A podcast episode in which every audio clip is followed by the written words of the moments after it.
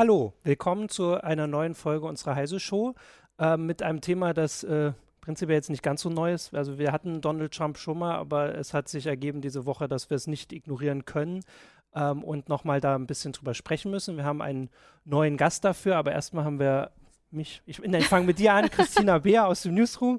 Äh, ich Hi. bin Martin Holland aus dem Newsroom äh, und zugeschaltet per Skype. Jetzt gucken wir, ob das ja es, es wahnsinniger ah, Effekt. Äh, Falk Steiner aus, äh, vom, vom Deutschlandradio, aus dem Hauptstadtstudio des Deutschlandradios. Äh, du hast früher hast du auch für uns regelmäßig geschrieben, inzwischen glaube ich eher so seltener. Ähm, unregelmäßig. Unregelmäßig, deswegen sind wir besonders froh, dass du jetzt mal es in die heiße Show geschafft hast. Äh, genau, und äh, das, ist, äh, das sind die, die wir darüber sprechen wollen. Ähm, und zwar geht es um die Entscheidung, die Donald Trump jetzt in, ich habe jetzt nicht nachgezählt, ich glaube, er ist seit 13 Tagen im Amt, heute ist Donnerstag, müsste 12,5, 13 Tage sein, ähm, schon getroffen hat. Und inwiefern die, ähm, also wir berichten über IT-News, also vor allem äh, die IT- oder die Technikindustrie so ähm, schon, schon ja, beeinträchtigen oder zumindest beeinflussen, was das äh, so. Und zu einer Reaktion aufgefordert haben. Genau, also wo man jetzt, genau, also wir müssen gucken, das ist ja alles noch nicht so final. Das Spannende ist ja, dass es wirklich so schnell geht. Ähm, wir können ja, also du machst jetzt ja auch so äh, äh, die äh, netzpolitische Seite von Sachen. Hast du sowas schon mal erlebt, so schnell äh, solche Entscheidungen, die äh, so große Auswirkungen hatten, Falk? Oder ist das für dich? Das ist tatsächlich ungewöhnlich, dass jemand so schnell eigentlich dann zugreift und sagt, jetzt mache ich Dinge. In den USA allerdings nicht ganz so ungewöhnlich wie bei uns. Bei uns steht ja nach einer Wahl und dann sozusagen einer Ernennung, steht dann ja erst einmal an, dass man sich im Haus einfindet, dass man Dinge erstmal überhaupt ja, abspricht und vielleicht auch mal kontextualisiert, dass man eine große Strategie vielleicht entwickelt, die dann, was dann innerhalb der nächsten vier Jahre passieren soll. Äh, und manchmal passiert dann auch vier Jahre lang eigentlich de facto nichts. Das kommt auch vor. Also es ist also ungewöhnlich.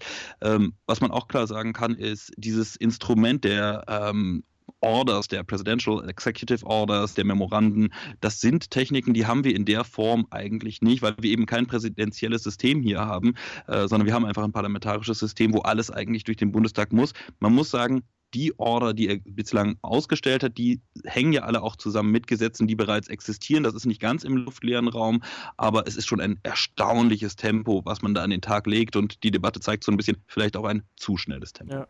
Also man kann das ja mal zusammenfassen. Also du kannst ja einfach, ähm, du hast es glaube ich noch nicht so konkret, konkret, äh, konkret benannt. Es geht ja um diese, ähm, diese Einreisebeschränkung ja. vor allem.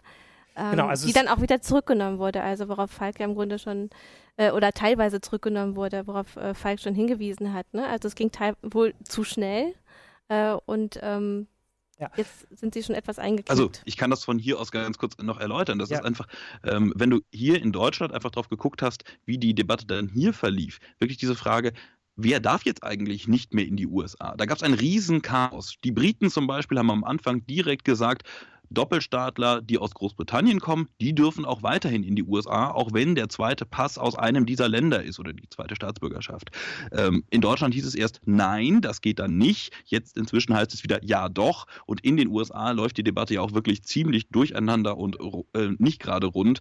Ähm, da wird man schon noch schauen müssen, was da in einer Woche noch von übrig ist. Genau, also man kann das mal zusammenfassen. Also es war, wir haben vorhin nochmal aufs Datum geguckt, es war am Freitag, 27. Januar, hat also diese Executive Order, über die wir reden, war der dieses Einreiseverbot für Menschen aus sieben verschiedenen Staaten. Das sind äh, alles Staaten mit muslimischer Mehrheit, äh, Bevölkerungsmehrheit im Nahen Osten, Nordafrika und äh, der Wir können Iran Sie nochmal aufzählen: Irak, Iran, Somalia, Sudan, Jemen, Libyen und Syrien. Genau, also es geht um ein Einreiseverbot für 90 Tage. Äh, wenn ich das so richtig habe, mehr darf er auch nicht äh, also jetzt in mhm. diesem, also, also erst als, einmal in der Form. Genau, mhm. äh, als Kompetenz hat. Und es ging jetzt um dieses also ein richtiges Einreiseverbot. Äh, und das hat am Wochenende für sehr viel Aufsehen gesorgt, das hast du ja gerade gesagt, weil es so durcheinander war, weil tatsächlich, das haben wir auch gerade nochmal diskutiert, also es gibt äh, da mindestens zwei Länder drunter, der Iran und der Irak, da kann man seine Staatsbürgerschaft gar nicht ablegen. Das heißt, es sind Leute betroffen, die im ähm, sagen wir mal im krassesten Fall dort äh, nicht mal geboren sind. Also es gibt äh, also wenn man Eltern hat aus dem Iran und äh, dann kann es sein, dass man diese Staatsbürgerschaft hat oder zumindest der davon ausgegangen wird, dass man sie hat. Also das heißt, es sind Leute betroffen, die vielleicht im ersten Moment gar nicht, also vielleicht wirklich nicht mal das Ziel waren. Das muss man ja auch, das ist so, ähm, die dann eben teilweise im Flugzeug oder am Flughafen erfahren haben. Im Flugzeug erfährt man ja erfahrungsgemäß eher so wenig. ähm, dass sie jetzt nicht reingelassen werden. Und das war ähm, ein großes Durcheinander. Und wir haben jetzt natürlich drauf geguckt, dass die, die IT-Industrie vor allem, ähm, ja, also die ist international in den mhm. USA. Das kann man so einfach so kurz zusammenfassend sagen, dass es also Menschen aus aller Herren Länder gibt äh, und dass die halt sehr laut sind. Also die, ne, so wenn ein Mark Zuckerberg was sagt, dann ist das anders als ein anderer Geschäftsführer. Äh, und die sich dadurch also jetzt Sorgen machen, dass sie zum Beispiel entweder keine neuen Leute einstellen können oder dass Mitarbeiter gar nicht zurückkommen. Ja, also du hast ja die Sendung damit angefangen zu sagen, naja, wir reden schon wieder über Trump. Und da muss man, glaube ich, auch sagen, wir selber hatten gar nicht vor, so viel über Trump zu berichten. Aber ähm, es ist tatsächlich so, dass die größeren Konzerne aus dem Silicon Valley sich jetzt doch positionieren. Und danach sah es erstmal nicht aus. Ne? Sie haben noch vor Amtsantritt haben sie sich mit Trump zusammengesetzt und versucht, äh, mit ihm ins Gespräch zu kommen. Äh, dann kamen jetzt diese Dekrete und ähm, da sie doch scheinbar wirklich stark von diesen Dekreten äh, betroffen sind, haben sie sich tatsächlich mal zu Wort gemeldet, was sie halt nicht gerne machen. Also du hast sie schon aufgezählt, Mark Zuckerberg hat es eher äh, zurückhaltend gemacht, aber dann gibt es ja auch ähm, Satya Nadella von, ich hoffe, ich habe ihn jetzt richtig ausgesprochen, ich habe es wahrscheinlich wieder falsch gemacht, von Microsoft, ähm, der auch klar sagt, ich bin selber ein Immigrant ähm, und wir haben viele Migranten bei uns äh, in der Firma und das trifft uns und wir unterstützen das nicht. Oder Tim Cook hat gesagt äh, von Apple, ähm, dass, dass sie versuchen, mit äh, Offiziellen aus dem Weißen Haus zu verhandeln und dass sie vielleicht sogar ähm, äh, rechtlich dagegen vorgehen. Genau. Also man kann ja so zusammenfassen, auch Falk, dass die Reaktion, das wird jetzt hier schon deutlich, schon unterschiedlich ist, weil also es ist was anderes, wie Deutsche darauf reagieren als hm. die Industrie. Ja, man muss aber auch wirklich äh, noch mal ein bisschen abschichten. Du hast natürlich einmal die Grundfrage sozusagen, wie reagieren Deutsche darauf, wie reagieren bestimmte Teile in der US-Bevölkerung darauf, aber auch bei den IT-Konzernen musst du ja unterscheiden. Es gibt die IT-Konzerne, die sind traditionell eigentlich eher dem demokratischen Lager sehr nahe und deswegen schon grundkritisch gegenüber Trump. Insge insgesamt gilt Silicon Valley und die ganze Bay Area und sowas, die gelten ja alle als relativ demokratennah und das ist auch einfach so, dass Kalifornien sehr stark mit Demokratenwählern zum Beispiel jetzt auch wieder war bei der Präsidentschaftswahl. Ähm, da gibt es eine gewisse Nähe, was sicherlich auch viel mit Weltsicht zu tun hat, während Trump ja vor allem da, wo jetzt gerade weniger Startups äh, herkommen, doch äh, sehr gute Ergebnisse erzielt hat. Also wenn man das so ein bisschen darüber runterbricht, dann versteht man, glaube ich, auch so ein bisschen, wie schwer die sich jetzt auch damit tun, es sich jetzt mit Trump direkt zu Beginn so richtig zu verscherzen. Das heißt, viele von denen sind auch deswegen ähm, zu diesem Treffen auch vor der Amtseinführung von Trump gegangen, weil sie erstmal so ein bisschen schauen wollten, wie geht das eigentlich mit dem? Ähnliches passiert ja jetzt auch gerade. Also gerade ist, glaube ich, äh, Außenminister Sigmar Gabriel auf dem Weg nach Washington, um äh, Rex Tillerson, den gerade gestern erst ernannten äh, neuen Außenminister, zu treffen. Also das sind solche Geschichten, da wird jetzt vorgefühlt, um zu schauen, meint er das denn ernst, was er dort auf den ersten Blick vorhat oder meint er es vielleicht doch ein bisschen anders und was heißt das eigentlich für uns? Ja, und ich finde auch, man sollte dann auch unterscheiden, dass es also viele der Reaktionen waren eben auch nur das. Das waren Wortäußerungen. Also es gab Geldspenden für, was weiß ich, Bürgerrechtsorganisationen und, und Anwaltsorganisationen, aber halt Worte. Also genauso wie vorher Worte äh, getauscht wurden, die quasi gesagt haben, wir geben dir eine Chance, sind es jetzt vielleicht auch nur Worte, die sagen, wir protestieren dagegen, weil ähm, also ich glaube, wir hatten im Forum auch, also das ist ja auch der Hinweis natürlich an unsere Zuschauer, wir nehmen auch gerne wieder Fragen und Anregungen aus dem Publikum auf. Wir gucken auf äh, Facebook, YouTube äh, und wie gesagt Twitter. im Forum. Und jetzt habe ich tatsächlich genau vergessen, was ich im Forum äh, suchen wollte. Ähm, Kann auch mal passieren. Jetzt bin ich äh, ganz raus. Was war das mit Microsoft? Kannst du mir helfen? Ich weiß tatsächlich nicht, was du gesucht nee. hast, aber ich kann dir vielleicht meine Unterlagen kurz hinlegen zu Microsoft, was, was gesagt wurde. Aber äh, um noch weiter weg. Ich hab's. Du hast gut. Es ging darum, dass sich das ja alles schon wieder geändert hat und dass es, äh, also dass man das auch äh, anerkennen muss und mitkriegen muss, dass also zum Beispiel die Aussage vorhin, dass Leute, die eine doppelte Staatsbürgerschaft haben, du hast gesagt, die noch die britische ist, wurde relativ früh gesagt, die dürfen einreisen. Dann wurde jetzt, äh, glaube ich, für alle EU-Bürger, also aus einem EU-Staat ja, und diesen. Staaten. Genau. Und das, eine wichtige Frage war auch, was zum Beispiel mit Green Card, das ist ich würde sagen, so eine Aufenthaltsgenehmigung in den USA, die waren vorher auch betroffen und jetzt. Das, das ist vor allem eine Arbeitserlaubnis, die Green Card. Das ist ah. ja das Wichtige. Das sind ja die Leute, bei denen einfach auf der Hand liegt, dass die USA eigentlich wirtschaftlich auch sich versprechen, davon zu profitieren, ja. dass so jemand ins Land kommt. Und wenn er dann natürlich nicht rein darf, äh, ist das schon irgendwie herzlich absurd, weil diese Leute, die allgemein jeder, der ein US-Visum bekommt, der ist ja schon durch diverseste Datenbanken bei den Sicherheitsbehörden gelaufen. Also ist ja nicht so, dass irgendwer dort einreist, der nicht dann einmal durch die verschiedenen Datenbanken gejagt worden wäre. Also das ist schon ein bisschen absurd, wenn man das so mit diesen Sicherheitsbedenken begründet.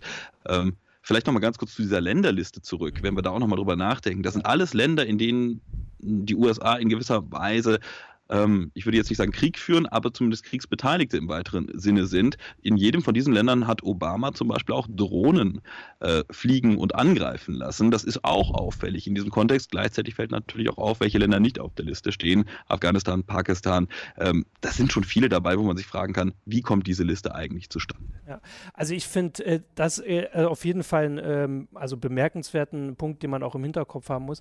Und auch daran immer interessant, dass man ähm, also dass wir versuchen da so, ähm, ja, ich sag mal logisch oder so, ähm, ähm, ja, durchdacht darüber zu diskutieren, dass es aber oft so wirkt, als wäre das gar nicht so alles durchdacht. Also diese Sachen natürlich, den Hintergrund ist da, aber diese ganzen Rücknahmen, also die, ähm, diese Order kam nach der letzten Heise-Show. Seitdem wurde schon gesagt, dass äh, die US, äh, die britischen Bürger ausgenommen sind, britischen Doppelstaatler, die EU-Doppelstaatler. Ich glaube, Green Card wurde inzwischen auch wieder ausgenommen. Äh, und das, also normalerweise ist man das weder von einem Gesetz noch von, also das hat ja quasi Gesetzesrang. Ähm, gewohnt, dass es nach fünf Tagen also schon so viel Rückzieher gibt. Also das ist ja allein so ein spannender Aspekt, mit dem sicher auch die, äh, also die das Silicon Valley, das ja gewohnt ist, mit viel Lobby-Einfluss und so äh, sich überall einzusetzen, nicht so ganz umgehen kann, dass sie einfach. Aber das liegt ja an der Natur von diesem Ding, denn das ja. Ding ist ja eine Presidential Order. Und ja. diese Presidential Order als solche ist jetzt im Text auch nicht so wahnsinnig konkret, sondern immer auslegungsbedürftig. Und das heißt, du musst sie erstmal interpretieren. Und das ist etwas, da hast du natürlich als eben in dem Fall ähm, Customs and Border äh, Police, hast du natürlich dann wirklich äh, auch relativ viele Möglichkeiten und dann gibt es Dienstanweisungen dazu. Und diese Dienstanweisungen, die sind eigentlich momentan das Einzige, was wirklich ausschlaggebend ist, weil das aus dem Text dieser Order selber einfach nicht so richtig hervorgeht. Ja. Ähm, also ich hatte noch einen Aspekt, den ich dazu auch sagen wollte, weil wir im Forum da auch manchmal diskutiert haben. Also es ging immer um die Frage der, wie viele sind betroffen also ähm, tatsächlich, natürlich gibt es keine genauen Zahlen, wie viele jetzt bei ähm, Google arbeiten, die. Doch bei Google tatsächlich ist die einzige gibt eine Zahl. Google hat gesagt, es wären 200 Mitarbeiter betroffen. Ich habe kurz vorhin geguckt, mhm. dass, also Google hat insgesamt über 50.000, also es wären ein halbes Prozent. Man muss dann aber natürlich dazu sehen, dass ähm, also auch bei, äh, bei Google haben schon Mitarbeiter gesagt, dass wenn sie natürlich, sie arbeiten mit Kollegen zusammen, die betroffen sind, dann sagen sie, wir boykottieren Konferenzen, auf die jetzt die nicht gehen können. Also äh, wenn, ne, wenn man sitzt am Schreibtisch mit jemandem zusammen und will zusammen auf eine Konferenz fliegen oder muss, weil es zum Job gehört und er darf nicht oder beziehungsweise er darf, würde aber nicht zurückkommen. Und deswegen sind das dann schon viel mehr als die, die vergleichsweise klein klingende Zahl. Und ich glaube, das ist auch insgesamt ein Aspekt, den man so im Kopf haben muss, dass selbst wenn das vergleichsweise wenige sind, also es waren jetzt, glaube ich, Zahlen von ein paar Zehntausend, die jetzt direkt betroffen waren, weil sie in den Flieger steigen wollten oder sowas, das sind ja Leute, die jemanden kennen, die also, die, also die vielleicht schon in der USA Familie haben oder sowas, dass es deswegen so eine Geschichte ist, die viel größer wirkt, als wenn man, als, als sie äh, erscheinen würde, wenn man nur die reine bloße Zahl nimmt. Das finde ich auch so einen wichtigen Hinweis bei der ganzen Geschichte, warum das eben auch ein Thema für uns ist und warum diese. Äh, ja, da kommen, da kommen noch ganz viele weitere Aspekte einfach dazu. Sozusagen, wenn man jetzt wirklich über das ganz enge IT-Feld drüber hinaus guckt, dann hast du diese ganze Frage Militärdolmetscher zum Beispiel. Ja, wer für die US-Streitkräfte gedolmetscht hat, darf jetzt unter Umständen nicht mehr in die USA reisen, obwohl er sich quasi für deren Land verdient gemacht hat. Äh, solche Geschichten, das ist natürlich etwas, das ist eine Botschaft, die da in die Welt gesendet wird, die wird grundsätzlich sehr schwierig gesehen. Ein Aspekt, den du gerade so ein bisschen mit angesprochen hast, diese Frage zu Konferenzen reisen und dann vielleicht nicht mehr zurückkommen, das ist etwas, das beschäftigt tatsächlich auch die ähm, Behörden hierzulande und äh, auch das Auswärtige Amt zum Beispiel. Ähm, die fragen sich natürlich, wie gehen wir denn mit Leuten um, die ein Visum für die Europäische Union nicht benötigen unbedingt oder eins haben und dann hier sind für eine Veranstaltung, aber jetzt gar nicht mehr zurückgehen können. Also das ist auch etwas schräg für die. Sie haben auch noch keine Ahnung, wie sie damit umgehen sollen eigentlich. Ja. Ähm, also ich habe auch noch ein Beispiel, was, weil äh, wahrscheinlich kennen das unsere Leser, dass es äh, wahrscheinlich in jeder Regionalzeitung oder so so, eine, so einen Bericht gab, die sind hier betroffen. Mhm. Ähm, also bei uns, äh, also jetzt hier natürlich in Hannover. Und ein Beispiel war, es gibt wohl einen sehr sehr bedeutenden Neurologen. Ähm, der hat hier eine, bei uns direkt um die Ecke, könnte ich fast aus dem äh, Fenster sehen, der hier eine neurologische Klinik aufgebaut hat, die weltweit bekannt ist. Und der sollte zu einer mhm. Konferenz in die USA fliegen. Und der hat halt jetzt, also der ist tatsächlich sehr selbstbewusst und hat gesagt, das ist natürlich der Schaden der USA, dass ich jetzt nicht kommen kann. Ich fliege jetzt woanders hin ähm, und gehe zu anderen Konferenzen. Aber äh, das ist natürlich, also jetzt in dem Fall Medizin, aber das gilt natürlich für alle Bereiche, für die, die Wissenschaft, wenn äh, jetzt einfach das unterbrochen wird. Und das muss man erstmal kitten. Also. Also es mhm. sind ja nicht nur ähm, die Firmen des Silicon Valley, die äh, gesagt haben, ähm, das ist problematisch für uns, was da entschieden wurde, sondern es sind ja auch wirklich ähm, die, ähm, die großen Vereinigungen äh, wie ICANN, ähm, die halt wirklich mit ähm, ja, dem Internet an sich beschäftigt sind und die sagen, ja, wir können eigentlich keine Konferenzen mehr äh, in den USA abhalten, weil zu viele Menschen davon betroffen sind. Äh, es gibt jetzt zum Beispiel von der Internet ähm, Engineering Task Force gibt es noch mal eine Konferenz jetzt in Chicago im Jahr 2017 und für 2018 war es in San Francisco angedacht und die planen jetzt aber das wahrscheinlich in Kanada zu machen. Also die weichen jetzt relativ, versuchen äh, auf Kanada auszuweichen, weil Kanada sich ja auch jetzt gerade in dieser akuten Situation äh, immer so gezeigt hat, dass die dann die aufnehmen, die in die USA nicht mehr reingekommen sind. Ähm, was ich aber auch noch ansprechen möchte, äh, ist, ähm, was steckt denn eigentlich dahinter? Also was hat Trump damit vor? Und ähm, da gab es von Bloomberg jetzt einen Bericht, äh, dass es heißt, naja, die, die wollen eigentlich an diese Visa-Programme ran, äh, die die IT-Wirtschaft in den USA immer nutzt, die heißen ähm, H1B. Mhm. Ähm, und die sind extra dafür ausgelegt, um diese hochqualifizierten Leute oder ähm, auf jeden Fall für den IT-Bereich qualifizierten Leute aus dem Ausland ins Land zu holen. Und sie, er will damit wohl ähm, vorbeugen, dass, naja, amerikanische Staatsbürger übergangen werden bei der Job. Äh, ähm, Ausschreibung oder bei der Jobsuche. Also es soll immer erst ein Amerikaner angestellt werden, bevor jemand vielleicht aus ähm, ähm, ja, der Tschechoslowakei oder ähm, Indien ja, also geholt wird. Indien und man muss sagen, da, das wäre so ein Aspekt, was du vorhin gesagt hast, der auf eine äh, mhm. bestehende Praxis oder in dem Fall bestehende Intention hinarbeitet. Also es gibt auch im Parlament, äh, im US-Kongress schon Pläne, diese Visa-Regeln ähm, zu korrigieren. In, in, dem Sinne, dass nicht Ausländer zum Beispiel automatisch günstiger sind, also dass die einen gewissen Lohn erhalten müssen. Mhm. Das heißt, äh, Trumps Weg, wenn der da hingeht. Also es wird die ganze Woche, das ist ja auch so eine Geschichte, gab es schon die Berichte, morgen unterzeichnet er die nächste Order, die richtet sich dann gegen dieses Visa-Programm. Bislang kam sie noch nicht, aber es gibt mhm. schon im Parlament eben auch äh, die, die Richtung, darauf hinzuwirken.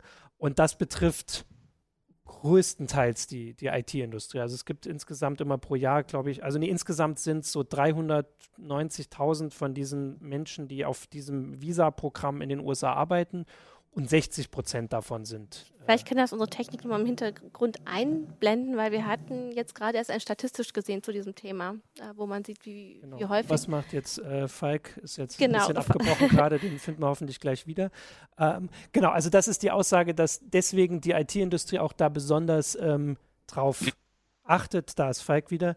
Ähm, und sich beson besonders betroffen ist. Also in dem Fall sind also das Land der Hauptherkunft ist, das stand, weiß gar nicht, ob das in der Statistik war, das nicht drin, ist Indien, also wie das Klischee quasi ist das.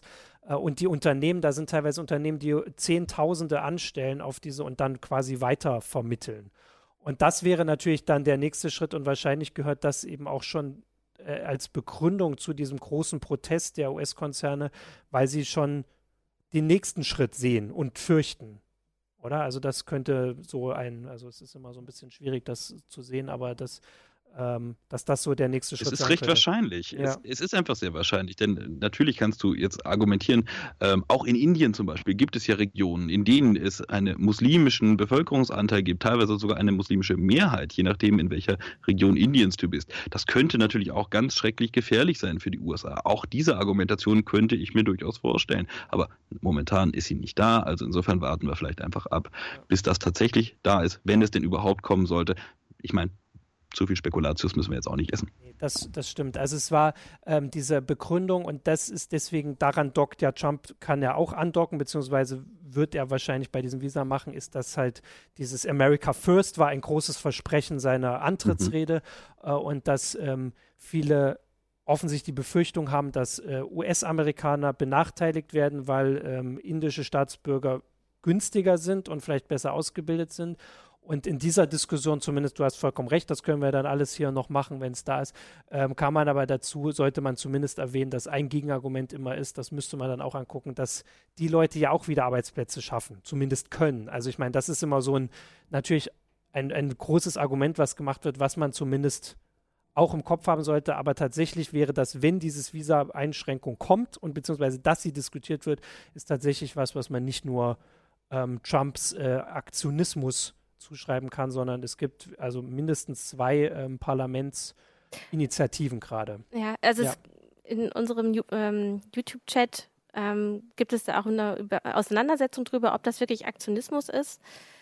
Ähm, Benjamin Müller sagt, ähm, er glaubt, dass hauptsächlich das Fehlen einer Vorbereitungszeit jetzt dafür zugeführt hat, dass die Unternehmen sich jetzt auch so ähm, konkret geäußert haben. Ähm, und Markus Seidel sagt, naja, äh, er findet nicht, dass es Aktionismus ist. Ähm, er denkt eher, dass Trump halt einfach so ist. Er ist vom Typus so.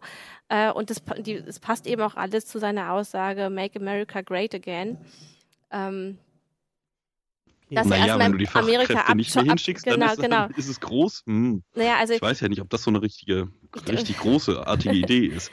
Ja, aber es passt auf jeden Fall dazu, dass er erstmal das Land abschottet. Also ich finde ein gutes Beispiel dafür, dass es halt, also schon Aktionismus ist einfach, dass es so schlecht vorbereitet war und ist, dass äh, die entscheidenden, also das, das Justizministerium und sowas, die sind ja aus einem Grund da und die haben Experten, dass die nicht einbezogen wurden. Das ist mehr oder weniger deutlich geworden. Ähm, und Aber das ist natürlich auch US-Politik. So ja. ist sie ein Stück ja. weit. Der Präsident ist einfach sehr viel mächtiger, als das hierzulande eine Bundeskanzlerin und erst recht als ein Bundespräsident natürlich ist. Äh, ich meine, es gibt auch mittlerweile die Theorie, die von einigen äh, Geschichtswissenschaftlern verbreitet wird, dass es, ähm, dass man nicht von Aktionismus sprechen kann, sondern von einer geplanten Aktion, ähm, die ablenken soll von anderen Entscheidungen. Äh, und dass man das aus der Geschichtsschreibung schon kennt. Ähm, man hat das Land in Aufruhr versetzt äh, mit diesen Entscheidungen und kann dadurch ganz andere Dinge vorbereiten. Ja. Das ist natürlich tatsächlich unsere Aufgabe, die anderen Entscheidungen dann äh, ins Rampenlicht zu ziehen.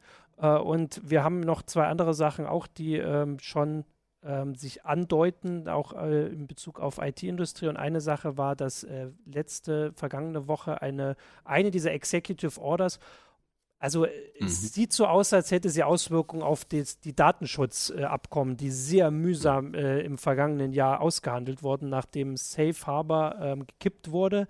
Also der Hintergrund ist, die Frage ist, wenn Facebook, ein US-Unternehmen, von uns Daten sammelt und die über den Atlantik in seine Server holt, um sie dort zu verarbeiten und damit äh, alles Mögliche zu machen, nach welchem Recht geschieht das? Und das wurde im vergangenen Jahr, dazu wurde das Privacy Shield eingeführt ähm, um das zu regeln. Und eine wichtige Voraussetzung ist dafür, dass der Datenschutz für Europäer in den USA muss vergleichbar sein, den den US-Amerikaner genießen. Das wurde mehr oder weniger. Nein, nein, nein, nein, nein, Vorsicht, Vorsicht. Der muss Jetzt. vergleichbar sein dem Datenschutz, der, also dem Standard an Datenschutz, der für europäische Bürger auch innerhalb der EU ah. gilt. Das ist die ganz große Schwierigkeit. Und genau okay. das ist so ein bisschen, im Privacy Shield ist leider eine meiner großen Baustellen im vergangenen Jahr gewesen, ist tatsächlich ein ganz, ganz spannender Punkt, was da passiert ist. Denn dieses Privacy Shield als solches ist ja kein völkerrechtliches Abkommen oder ähnliches, sondern das Privacy Shield basiert auf zwei Dingen. Die EU-Kommission sagt, ihr USA erfüllt unsere Kriterien dafür, dass ihr den gleichen Standard gewährleisten könnt, wenn ihr folgende Dinge sozusagen darauf, dafür sorgt, dass sie beachtet werden. Und das muss dann sozusagen die, ähm, das US-Handelsministerium beaufsichtigen, dass die Unternehmen sich dann auch dran halten, so ein Stück weit. Also ganz kurz gefasst. Das Ding an der Geschichte ist, all das, inklusive dem Datenschutz, der dann auch die Nachrichtendienste und so weiter betrifft, basiert zu einem ganz großen Teil auf, haha, Presidential Orders, also auf dem, was Barack Obama vorher zugesichert hat. Und jetzt kommt mit Donald Trump ein neuer US-Präsident, der vielleicht eine etwas andere Einstellung dazu hat und der sagt, ich würde mal sagen, US-Bürger genießen hier eine gewisse Art von Datenschutz, also unsere Interpretation von Datenschutz. Und für alle anderen soll es irgendwie schon ganz schön anders aussehen. Und ob das kompatibel sein kann, also ich habe da ganz große Zweifel. Ja. Also die, die Order, dass äh, also so wie auch eine Analyse auf Heise Online war von, von Peter Schaar, ähm, hat es auch nahegelegt, dass vielleicht die EU-Bürger so Kollateralschäden waren. Also es war eine Executive mhm. Order, die gesagt hat, äh, der Datenschutz für, ich glaube, Behörden, wenn sie Daten sammeln, soll nur für US-Bürger gewährleistet werden, die hier anwesend sind. Und dass sich das vor allem gegen die illegalen Einwanderer, die ja so ein, ein großes Ziel der Trump-Kampagne waren, gerichtet hat, weil die sind ja keine US-Bürger. Deswegen sind sie illegale. Nur, dass im Gegensatz natürlich wir auch keine US-Bürger sind. Also selbst wenn das äh, in dem Fall jetzt nicht direkt uns betrifft, weil es hat sich an Behörden gerichtet und nicht an Facebook oder so, ist also hm, deswegen. Hm, das betrifft uns schon damit auch. Das betrifft nämlich zum Beispiel die ganz spannende Frage, ob die FTC, die Federal Trade Commission, die ja für die Datenschutzaufsicht in den USA weitgehend zuständig ist, ob die das dann auch durchsetzt. Und wenn die nichts durchsetzt, dann kannst du es einfach vergessen. Dann brauchst du auch niemanden direkt sonst zu verpflichten. Also insofern, da ist schon eine direkte Nebenwirkung da. Genau, und das ist und dann ist jetzt die spannende Frage, wie reagiert die Europäische Kommission darauf? Und also das ist immer Tja. so genau, die, die spannende Momentan? Ja. Abwarten. Ja. Und das ist ja so, das ist ja auch nichts Neues, weil selbst nach Safe Harbor war ja eigentlich die Hoffnung, dass mehr kommt als Privacy Shield. Jetzt fürchten wir oder fürchten Leute um Privacy Shield, was ja damals schon zu Recht kritisiert wurde, als eigentlich eher so nicht. Da gibt es ja auch schon wieder Klagen dagegen. Ähm, und das ist jetzt dann die, die nächste Baustelle, die natürlich, ähm, wenn die EU-Kommission wirklich reagieren würde, was die Erfahrung jetzt eher so ein bisschen zweifeln lässt, aber das muss man sehen. Ähm, das könnte dann die massiven Auswirkungen haben, die es eigentlich nach Safe Harbor schon prognostiziert wurden. Also das war ja eine, eine Sache, dass als Safe Harbor gescheitert war, war, müssen wir Facebook abschalten.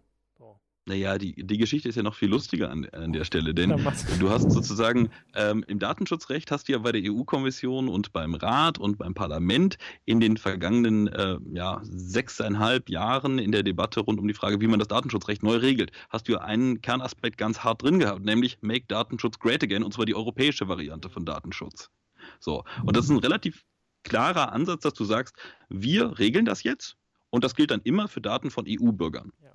Und dann müssen alle anderen sich nach unseren Regeln richten. Das kennt man irgendwie aus anderen Bereichen eher andersrum über den Atlantik, aber in dem Fall ist es halt äh, so rum und da wird es ganz spannend sein, wie man dann damit tatsächlich umgehen kann, denn die Alternative besteht eigentlich nur darin, dass eben die US-Unternehmen, wenn sie nicht ganz schrecklich hohe Strafen zahlen wollen, geht ja um 4% des Jahresumsatzes, was ein paar Milliardchen bei äh, Google zum Beispiel momentan wären, ähm, also das ist die Maximalstrafe, ähm, dann ist das schon was, da muss man gucken, äh, ob die da nicht sozusagen sich was einfallen lassen müssen im Sinne von europäische Dependancen oder ähnliches, was natürlich aus vielen Gründen anderweitig auch nicht ganz mhm. wünschenswert ist, aber vielleicht aber auch der einzige Weg für sie dann. Also es ist auf jeden Fall so eine Geschichte, die sich, äh, weil wir es vorhin gesagt haben, man muss ein bisschen darauf achten, was so neben den großen Schauplätzen passiert. Also es war mhm. äh, dieser, dieser Teil, dieser Order, der quasi darauf hingedeutet hat, der wurde ja auch erst später mitgekriegt, also haben wir auch später erst mhm. mitgekriegt, dass das da passiert ist, weil man sich, weil man gar nicht mitgekommen ist und äh, weil das in einer stand, die nicht direkt was damit zu tun hatte. Ähm, genau. Ja, aber das äh, spricht doch dafür, die, dass das total überlegt ist. Ja, genau. Das ist wieder für mich, also würde ich jetzt, also wir haben ja da die Diskussion im, im Forum, aber oder auf YouTube, spricht das eben für nicht ganz bis zu Ende durchgedacht. Oder ich, ich äh, muss sagen, ich habe einen anderen Eindruck, ja. aber ähm, äh, beim ähm, ich bin auch tatsächlich, ähm, mich überfordert es teilweise, wie schnell jetzt Sachen passieren, aber ich glaube, das gehört eben auch zur Taktik und dahinter steht ja auch, oder neben Trump steht ja auch immer äh, der Breitbart-Gründer äh, ähm, Bannon oder Barron. Ähm, Bannon, ja. Bannon. Und ich glaube, der hat schon einen Plan. Ähm, aber davon abgesehen, Falk, du hattest im Vorgespräch kurz darauf aufmerksam gemacht, dass wir ja nicht immer nur über den großen Teich gucken müssen, sondern ähm, wir können auch hier in Deutschland schauen, äh, wie Datenschutz ähm, Abkommen im Grunde auch etwas unterlaufen werden. Also äh, die schwarzen Schafe sitzen auch bei uns. Äh, du hast auf das BKA-Gesetz kurz ähm, hingewiesen. Magst du dazu was ja, sagen? Ja, da würde ich jetzt, da würde ich jetzt nicht vom Unterlaufen der Datenschutzabkommen im weiteren Sinne sprechen, sondern da geht es schlicht und einfach um die Neugestaltung, nicht zuletzt. Also Datenschutzrecht, ähm, ich habe es ja eben schon kurz erwähnt, diese europäische Datenschutzgrundverordnung und zum Zweiten die europäische Datenschutzrichtlinie, die Polizei und Justiz im Bereich Datenschutz neu regeln soll. Da ist es tatsächlich so, dass die gerade erst am Mittwoch im Kabinett war. Also ich glaube, heute ist Donnerstag, das war dann demnach gestern. Ähm, und äh, das ist dort verabschiedet worden und das hat ganz große Auswirkungen auch eben zum Beispiel auf das BKA-Gesetz, das Gesetz über das Bundeskriminalamt. Und das zum Beispiel, da steht jetzt sowas mit drin, wie das BKA bekommt eine komplett neue IT-Infrastruktur, richtig teuer, 250 Millionen Euro über die nächsten Jahre. Und da soll dann eine Art zentrale Datenbank letzten Endes ähm, das ablösen, was bislang Verbundsystem genannt wird. Und da geht es dann darum, dass nur noch so per Ausprägung letzten Endes entschieden wird, wer denn auf was Zugriff hat. Also beispielsweise, du hast einen Vorgang, der betrifft eigentlich, sagen wir mal, Bayern. Und dann muss die bayerische Länderpolizei das in diese Datenbank eintragen als bayerische Länderpolizei.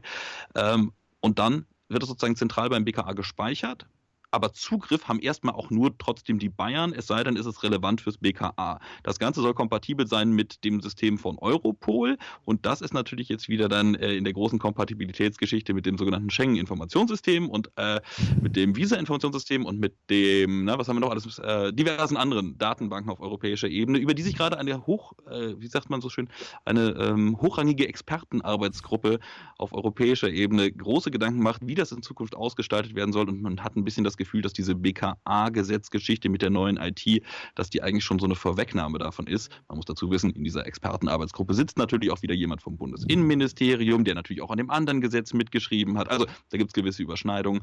Ähm, aber da ist ganz schön viel im Gange und da lohnt es sich auf jeden Fall auch noch ein Auge mehr drauf zu werfen. Ja, also du, wie du es vorhin gesagt hast, dass wir, äh, also wir, die, also Europa ist angetreten mit dem Anspruch, wir verteidigen unseren Datenschutz, aber das ist jetzt auch die letzten Monate deutlich geworden, dass dieser Datenschutz auch zum Beispiel äh, aus Deutschland durchaus auch seine Attacken äh, erfahren muss. Also dass es eben nicht so ein allgemeiner Stand ist, wir wollen den holen und wir müssen den gegen alle verteidigen, sondern eben auch aus der. Es geht ja schon um die Umsetzung der ähm, europäischen Datenschutzgrundverordnung. Ja, genau, ne? also das, das, ist ja alles das.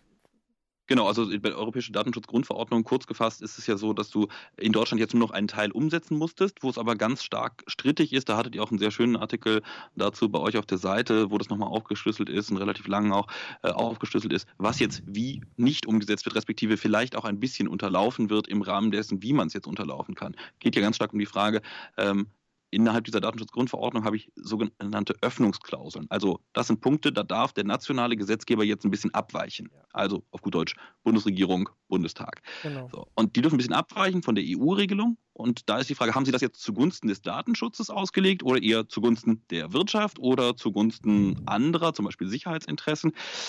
Da gibt es dann doch äh, recht harsche Kritik, unter anderem von der Bundesdatenschutzbeauftragten Andrea Vosshoff, die sich dazu recht klar geäußert hat, die gesagt hat, da sind viele Sachen nicht so exzellent dran und eher schlecht für den Datenschutz. Äh, wird man noch schauen müssen, was da im Bundestag noch passiert. Aber genau diese Sachen, dieses ähm, Datenschutz, wie wird er denn eigentlich auf nationaler Ebene gestaltet, da schauen wir eigentlich gerade ganz wenig drauf, weil wir auf der einen Seite natürlich Richtung Trump gucken und auf der anderen Seite diese Sicherheitsdebatte haben. Das ist jetzt für den Datenschutz vielleicht nicht die allerbeste Zeit meine, man kann ja, äh, oder wir haben ja auch schon darauf hingewiesen, dass ähm, diese ganzen Datenschutzabkommen zwischen der EU und den USA natürlich auch mal auf der Kippe stehen oder aufgekündigt werden. Und das betrifft mhm. uns dann auch wieder national. Also auch wenn wir jetzt gerade über Europa ja. oder Deutschland sprechen, was gerade in den USA passiert, ähm, wirkt sich immer wieder auf uns aus. Also ich das hat auch noch eine andere Nebenwirkung, wenn ich das ganz kurz mit einwerfen natürlich. darf. Denn du musst dir natürlich immer überlegen, ähm, darfst du überhaupt Daten in die USA übermitteln? Und das gilt natürlich nicht nur für Facebook, Google und so weiter, sondern das gilt zum Beispiel auch für das Bundesamt für Verfassungsschutz oder den Bundesnachrichtendienst oder auch das BKA. Und du darfst das halt nur nach bestimmten Kriterien. Und wenn die nicht erfüllt sind und hm, äh, diese Kriterien sind nicht ganz so wachsweich, die hat das ähm, Bundesverfassungsgericht im vergangenen Oh, jetzt ist leider der Ton. BKA-Urteil äh, Entschuldigung. Also, besser jetzt? Ja, jetzt nee, ruckelt es gerade ein bisschen, aber probier es nochmal. Es ruckelt ein bisschen. Äh, jetzt, dann, jetzt, jetzt geht's wieder, wieder. Komm, geht schon. Jetzt wieder gut? Okay. Ja. Also, äh, das Bundesverfassungsgericht hatte im vergangenen ja. April im BKA-Gesetz Urteil, also warum jetzt das Ganze auch neu geschrieben wurde zum Teil, ähm, hat das sehr klar definiert, wann eine Weitergabe nicht zulässig ist, auch bei Sicherheitssachen nicht. Mhm. So. Und das ist was, da hängt es natürlich auch ganz stark davon ab, was Trump jetzt eigentlich macht. Wenn er wieder Waterboarding und ähnliche Sachen für okay erklärt, dann ist die Hürde natürlich deutlich höher als in der Vergangenheit. Also ich würde dazu auch mal sagen, dass auch wenn er so schnell agiert, diese Reaktionen, auch die wir beschrieben haben, auch beim Datenschutz und so, die werden halt, also die werden uns jetzt auf Wochen und Monate beschäftigen, mhm. weil erfahrungsgemäß so aktionistisch wie der äh, US-Präsident ist, sind äh, fällt mir hier gar keiner ein. ja, ähm. pass auf, also im äh, YouTube-Chat wird aber zum Beispiel auf die Flüchtling Flüchtlingspolitik von Frau Merkel hingewiesen, ähm, wo im Grunde auch schnell entschieden wurde, ähm, lass die Leute rein. Und jetzt im Nachgang wurden sehr viele Sachen dann erst geklärt. Wäre natürlich äh, die Frage, also ich traue es jetzt, also vor allem nicht in einem Wahljahr, aber wir werden das ja sehen. Also ein Aspekt, den ich noch zu Trump äh, vorher aufgeschrieben habe, war, also wir haben ja gesagt, dass es um diese Executive Orders ging, weil der Rest ist ja noch gar nicht was ich noch interessant ja. fand, das hast du äh, im Vorfeld der Sendung gesagt, ähm, Obama hatte aber wesentlich mehr Executive, äh, also es gibt die Statistik genau, also äh, Obama hatte wohl in den ersten mehr Tagen mehr von diesen Dekreten, aber ich erinnere mich zumindest nicht, wir hatten noch keine mhm. heiße Show, äh, dass wir, äh, dass die uns so viel beschäftigt haben. Also eine, die noch aussteht, die eigentlich Teil der heiße Show werden sollte, weil sie am Dienstag erwartet wurde. Dann ist der Mittwoch vorbeigegangen und sie ist immer noch nicht gekommen. Es ist eine Cyber Security Executive Order. Ähm, da ist nicht so ganz, also es sieht so aus, dass eben sie, offensichtlich sind sie sich noch nicht einig, was da rein soll, aber ich habe vorhin mal, also es gibt so Hinweise drauf, was da kommen soll.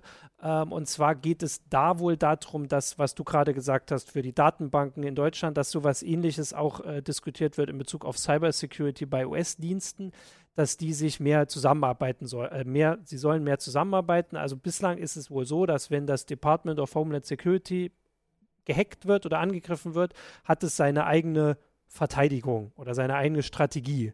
Und das FBI hat eine andere. Und das, was weiß ich, das Hausministerium oder das Wohnministerium noch eine eigene, dass die vereinheitlicht wird. Aber natürlich ohne so markige Worte geht das, also weil das ist was, was wohl schon auch länger gefordert wird in den USA. Die markigen Worte, die jetzt äh, dazu äh, vorher schon gesagt worden waren, dass in Zukunft auch jeder Minister und Behördenchef quasi persönlich verantwortlich gemacht wird, wenn seine Behörde gehackt wird. Und wir haben ja nun die verschiedensten Geschichten, die da schon sind. Also natürlich ist das, also die, das Problem ist schon da. Also es gab diese Social Security Nummern, die in der USA sehr wichtig sind, wo Hunderttausende oder Millionen gehackt, also veröffentlicht wurden oder also ich weiß nicht, ob sie veröffentlicht, also sie sind auf jeden Fall entsch entschwunden ähm, und jemand ist da rangekommen. Und diese Geschichten, dagegen will er vorgehen. Nur muss man jetzt sagen, dass wir hatten letzte Woche sein so Cyber Security Advisor ist Rudy Giuliani, der ehemalige New Yorker Bürgermeister, der bislang noch nicht mit seiner Kompetenz in dieser Frage aufgefallen ist. Ähm, vorsichtig zu sagen, also seine Seite war nach fünf Minuten nach der Ankündigung offline, seine Anwaltsseite, weil sie so schlecht war. Ähm, deswegen ist es tatsächlich eine Frage, die wir jetzt beobachten müssen, was da noch drin steht. Das wäre noch so ein, ein Aspekt, der aber in die ähnliche Richtung geht, was du vorher mit dem BKA-Gesetz gesagt hast. Also die Vereinigung. Ja, dann vielleicht vielleicht noch als Kontext dazu, ja. ich meine, Rudy Giuliani ist natürlich als klassischer Law and Order Vertreter eigentlich unterwegs gewesen. Ähm, wenn man mal einen Begriff aus dieser klassischen Law and Order Theorie mit rausnimmt, dann hast du etwas, was vielleicht dem einen oder anderen zumindest heiser Nutzer eher entgegenkommt. Da geht es ja ganz stark um die Frage der Broken Windows Theorie und das ist vielleicht äh, mehrheitsfähig unter äh, euren äh, Lesern. Ja, das. Äh, also, also um es kurz zu erklären, ja, vielleicht noch, was mal kurz. Broken Windows ist, äh, sozusagen, wenn irgendwo ein Fenster bereits eingeschlagen worden ist, dann zieht das weitere kriminelle Taten an, von der Grundidee her sehr verkürzt dargestellt. Sozusagen, wo etwas schief läuft, läuft auch noch mehr schief. Ähm, am Ende kannst du dann von Hölzchen auf Stöckchen kommen. Ich finde die Theorie beschränkt plausibel, aber gut, das muss jeder für sich selber entscheiden. Also es ging auch darum, dass dann dort, dort sofort eingegriffen wird. Also wenn ein ja, genau, also das war ja natürlich dann sozusagen die Schlussfolgerung daraus, dass genau. du sagst, wo kleine Fehler passieren, wo kleine Straftaten zugelassen werden, das, äh, das schließen sich größere an, damit bereite ich erst das Feld dafür. wenn ich das jetzt auf den Bereich Cybersecurity übertragen würde, wüsste ich gar nicht, wo ich anfangen soll mit den kleinen Fehlern ja. und äh, den kleinen Geschichten, die dann zu großen Sachen führen. Es stimmt sicherlich auch irgendwie, aber ähm, ich würde sagen, dann hätten die USA mehr als, ich glaube, 2,7 Millionen Leute im Knast, wenn du das so hart durchziehen würdest. Also deswegen, es ist abzuwarten, diese Entscheidung war so ein bisschen, also wurde sich darüber lustig gemacht, dass er nun dafür zuständig ist. Es war so wohl vielleicht auch so eine politische Entscheidung, weil er auf mehr gehofft hat, auf irgendein Ministerium oder so. Ähm, das, wie gesagt, das werden wir jetzt sehen, was da kommt. Das wird natürlich bei uns dann auch äh, ausführlich äh, begleitet, aber du hast gerade gesagt, die, die Möglichkeiten sind groß und die vielleicht auch ja, aber es gab ja auch schon alte Pläne, die bei Obama in der Schublade lagen und nicht mehr gekommen sind. Also insofern wirklich abwarten, anschauen, ohne Geifer gucken einfach nur, was steht tatsächlich drin, was davon ist überhaupt realistisch. Das kennen wir ja auch aus Deutschland, dass es manchmal sehr hochtrabende Pläne gibt und dann, wenn man da ein bisschen genauer hinschaut, äh, am Ende eigentlich sehr viel Luft darunter ist oder einfach keine Realisierungschance eintritt. Also einfach mal abwarten an der Stelle. Vor allem dann auch äh, fünf Tage mal gucken, was nach fünf Tagen davon noch steht. Das haben die, die ersten Orders auch schon gezeigt. Ja, ich würde sagen, das. genau, dann äh, haben wir die Sachen, die wir bislang wissen. Also das hatten wir beim letzten Mal schon gesagt, dass wenn wir sehen, das Thema wird uns weiter beschäftigen. Ähm, das haben wir jetzt auch schon angekündigt. Und genau aber auch den Datenschutz, äh, der dann eben auch direkt die Auswirkungen, also deutlich schneller hat, als wenn die US-Industrie jetzt weniger Mitarbeiter hat. Das ist natürlich erstmal was, was uns jetzt vielleicht nicht sofort hier betrifft. Ähm, werden wir alles beobachten, dann in der Heise Show und dann ja vielleicht auch wieder mit dir, Falk. Ähm, Mal schauen. Ja, vielen Dank auf jeden Fall fürs äh, Zuschalten diesmal. Vielen Dank fürs Zuschauen und wir sagen bis Tschüss bis nächste Woche. Bis nächste Woche. Tschüss. Tschüss. Ciao.